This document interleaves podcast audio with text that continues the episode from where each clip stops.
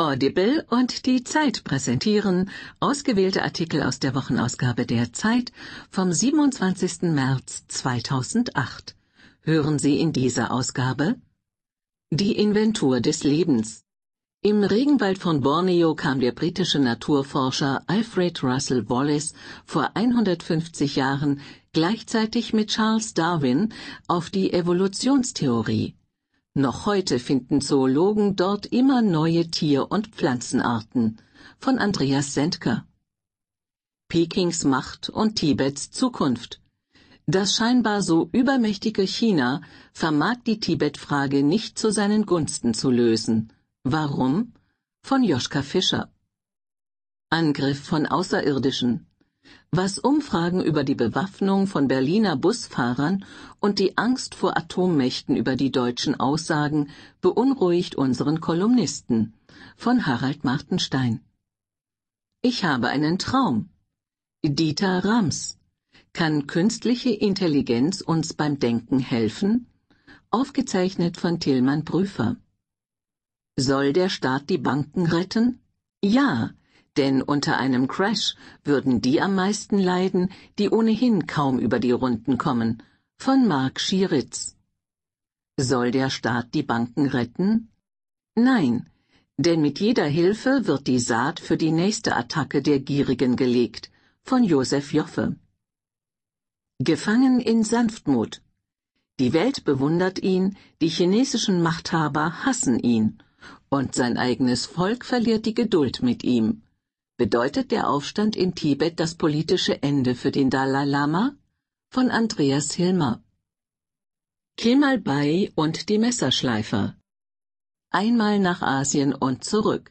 Warum Istanbul erst richtig schön wird, wenn man im Auto mit Orhan Pamuk in den Bosporus stürzt. Von Michael Thumann. Mindestlohn? So nicht. Das Konzept von Arbeitsminister Olaf Scholz versagt. Nur wenige Branchen wollen das Angebot annehmen, ihnen eine Lohnuntergrenze zu verordnen. Von Ulrike Meyer-Timpe. Töchter auf Zeit. Von TUI bis Metro. Wenn Konzerne große Bereiche abspalten wollen, kann das zum Wohle aller geschehen. Von Arne Storn. Schaulaufen der Staubsauger.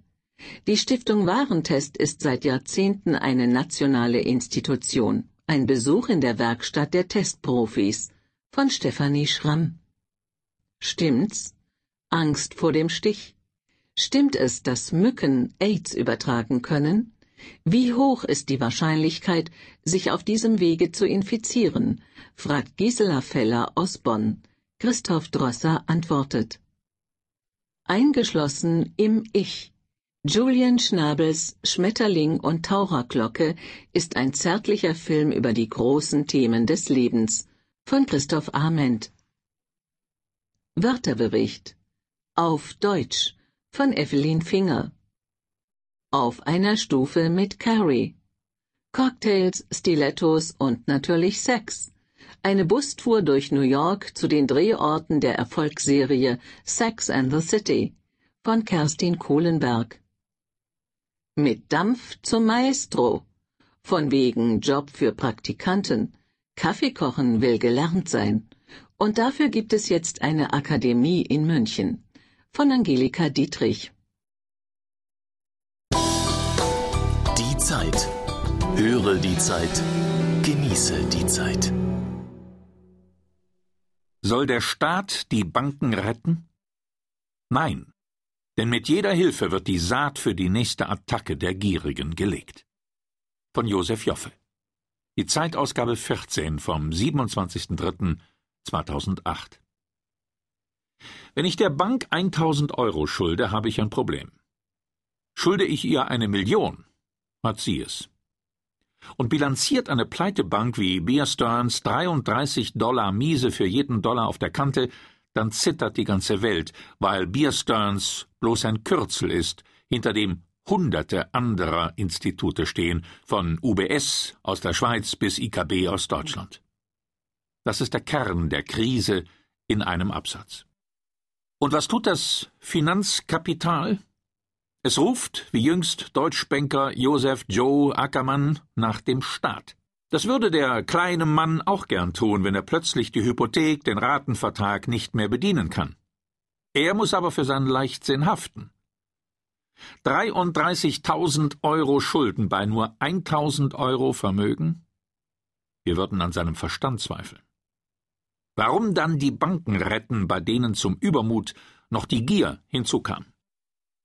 Bei Beer Stearns läuft das so. Die US-Zentralbank leiht JP Morgan das Geld für die Übernahme und nimmt dafür marode Hypotheken als Sicherheit.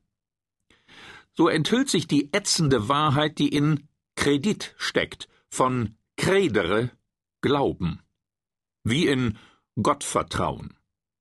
Auch die Fed glaubt, sie werde mit gutem Geld, 30 Milliarden, das Schlechte retten. Wenn nicht, dann kommt der Steuerzahler für den Irrglauben auf. Diese flotte Lösung wirft leider zwei lästige Fragen auf.